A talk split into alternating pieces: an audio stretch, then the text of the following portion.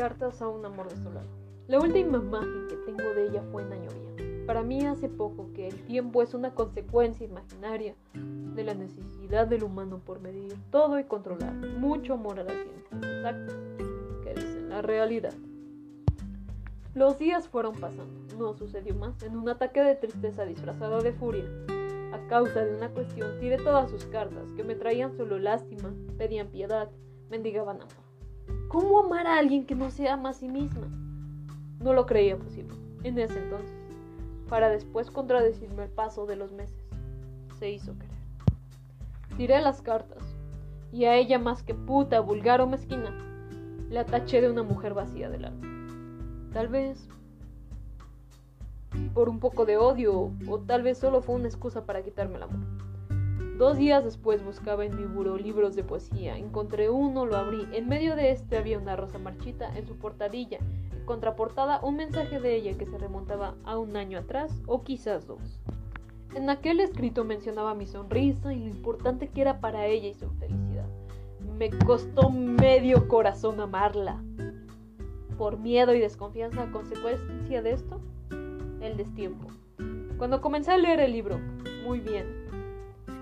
Escondidas poco después de la mitad había tres hojas, notas de ella, cartas que tal vez nunca leí.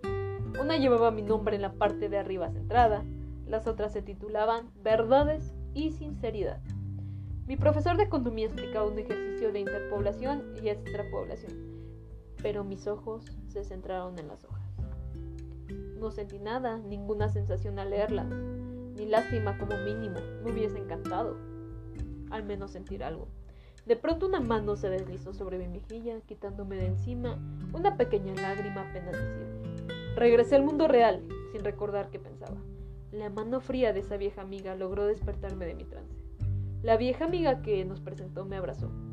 El llanto no tenía por qué salir. Ella ya no me importaba y por ende ya no la quería. Entonces esa vieja amiga me dijo, hace una hora, ella se suicidó. Quedé en shock. No sentí el mundo ni mi respiración. Quedé muda, sin sensaciones más que una contracción en el pecho. Y probablemente todas las memorias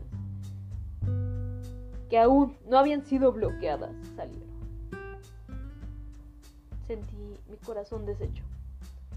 Aún así, el llanto no salió. Pensé entonces que tal vez si el karma no se lo hubiese cobrado conmigo, la habría amado. No lo sé, a veces el karma y el amor llegan en el mismo paquete. Si pudiese llamar amor a esa desolación de vida que ella pretendía que le diera un sentido. Guardé las últimas cartas en el libro. Lo guardé en mi mochila, salí de la escuela. Al día siguiente fui al panteón, y le di la noticia a mi abuelo. Cuando salí del panteón, ella iba entrando, su caravana iba entrando, su familia lloraba desconsoladamente. Mantuve mi distancia y me escondí entre tumbas, dejando pasar a todos. Poco después ahí, un final triste. Pero para mí un final feliz porque al fin hizo lo que tanto quiso. Morir. Final opcional reconocí aquella mano gélida. Hasta mil años después habría reconocido ese tacto. Era ella. Todos los demás a mi alrededor ya no estaban. La miré con todo el amor que me faltó darle. En un solo instante, como una explosión. ¡Bum! Ella tomó las cartas, las dejó sobre la mesa. La tomé entre mis brazos, la había extrañado tanto. El abrazo fue correspondido, cálido y duradero. Nuestros pechos se hundieron uno con el otro, los corazones ajustaron sus relojes a tiempo. Por fin nos quisimos a tiempo. Al mismo tiempo.